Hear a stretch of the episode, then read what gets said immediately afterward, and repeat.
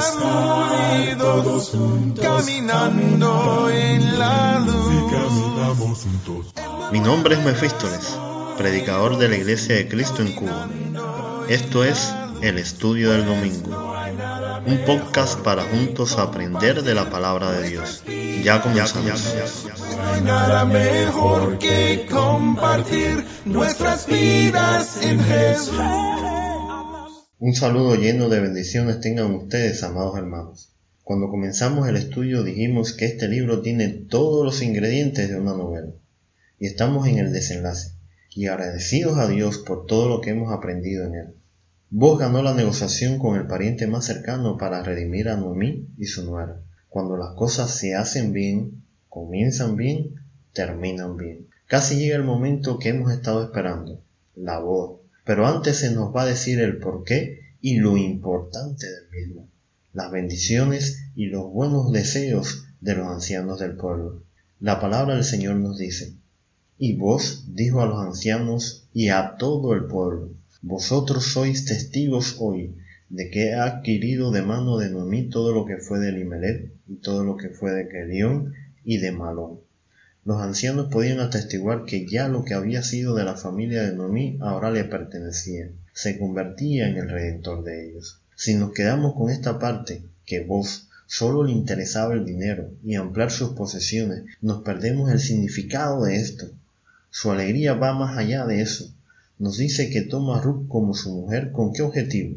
Para restaurar el nombre del difunto sobre su heredad, para que el nombre del muerto no se borre de entre sus hermanos y de la puerta de su lugar. Su interés no solo es económico, está movido por el amor a Ruth y el deseo de restaurar la memoria de la familia. Es un gozo genuino. Y él dice, vosotros sois testigos hoy. ¿Testigos de qué? De las cosas que ha dicho. Ahora esto me pertenece. Me voy a casar y restauraré la memoria de la familia. Estos ancianos también son testigos de la unión de vos y Ruth. Muchas veces desestimamos cumplir con lo legalmente establecido a la hora de casarnos, ni siquiera un acto formal. Notemos lo importante que es esto en este libro, cumplir con todo. Nosotros a veces pasamos por alto esto. El contexto nos va a decir que es la boda a lo que se refiere aquí. Se nos dice que no solo los ancianos, sino todos los que se reunían en la puerta, al parecer se interesaron por lo que estaba sucediendo, y ante las palabras de voz dijeron, testigos somos. Una boda siempre llama la atención y llena de alegría, y más si estamos hablando de uno de los hombres de buena posición de la ciudad y una mujer viuda, joven, forastera, que ha dado testimonio de sus virtudes. Por esta razón da una serie de bendiciones a la pareja. Primero, que tu mujer sea como Raquel y Lea, las madres del pueblo de Israel. Es una bendición grande y que de alguna forma va a anunciar la importancia de esta unión en el futuro, tanto para el pueblo de Israel como para toda la humanidad, para usted y para mí. Como Fares, hijo de Tamar y Judá, es él el que da origen al pueblo de Belén, de la tribu de Judá.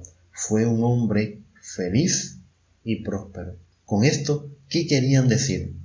Tú seas ilustre en Éfrata y seas de renombre en Belén. Eran sus deseos con estas bendiciones que tu gloria y tu importancia en Belén sea más grande de la que ya has tenido. Vos, pues, tomó a Ruth, y ella fue su mujer, y se llegó a ella, y Jehová le dio que concibiese y diese a luz un hijo. El desenlace que todos estábamos esperando. Al fin se casaron. Deben haber sido una pareja bonita. Existía amor entre ellos.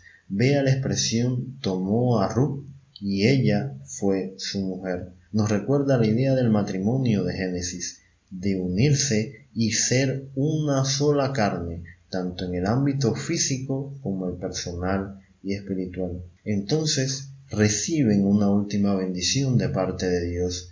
Permite que salga embarazada y tuvieran un hijo. Cuando hacemos las cosas bien en nuestras vidas y actuamos conforme al propósito de Dios, siempre vamos a contar con su bendición.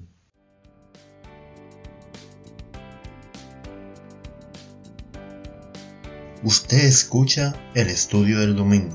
Lo invitamos a que visite nuestra página web compartiendoestudio.gorpress.com.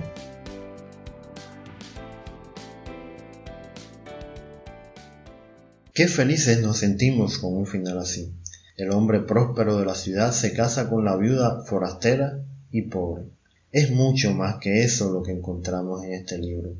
Ruth es una mujer excepcional. Había dejado todo por el Dios de Israel sin esperar nada a cambio. Es lamentable que muchos hoy en día acuden al Dios de Israel esperando o reclamando fortuna, salud o gloria de parte de Él. A Dios lo adoramos por lo que ha hecho por nosotros. Él nos ha redimido por medio de su Hijo, sacándonos de la pobreza y muerte espiritual. Por esta razón le amamos y guardamos sus mandamientos. Como Ruth y vos, si comenzamos bien, terminamos bien. En cualquier cosa que nos propongamos hacer en nuestra vida, recibiremos tanto la bendición o aprobación de los que están a nuestro alrededor como la del Dios Altísimo.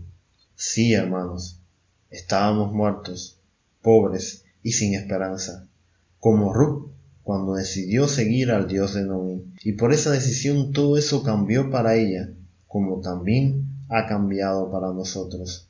Ya no era la viuda pobre, ahora era la esposa honorable. Igual nosotros, ya no más.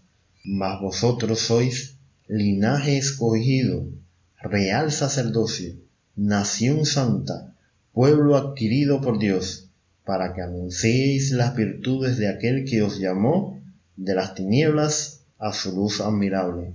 Vosotros, que en otro tiempo no erais pueblo, pero que ahora sois pueblo de Dios, que en otro tiempo no habíais alcanzado misericordia, pero ahora habéis alcanzado misericordia.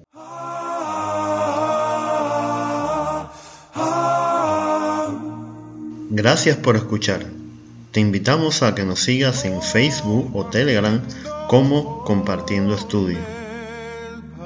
Para contactarnos o sugerir algún tema, lo puedes hacer por el correo compartiendoestudio.gmail.com Hasta un próximo episodio. El Señor esté con nosotros.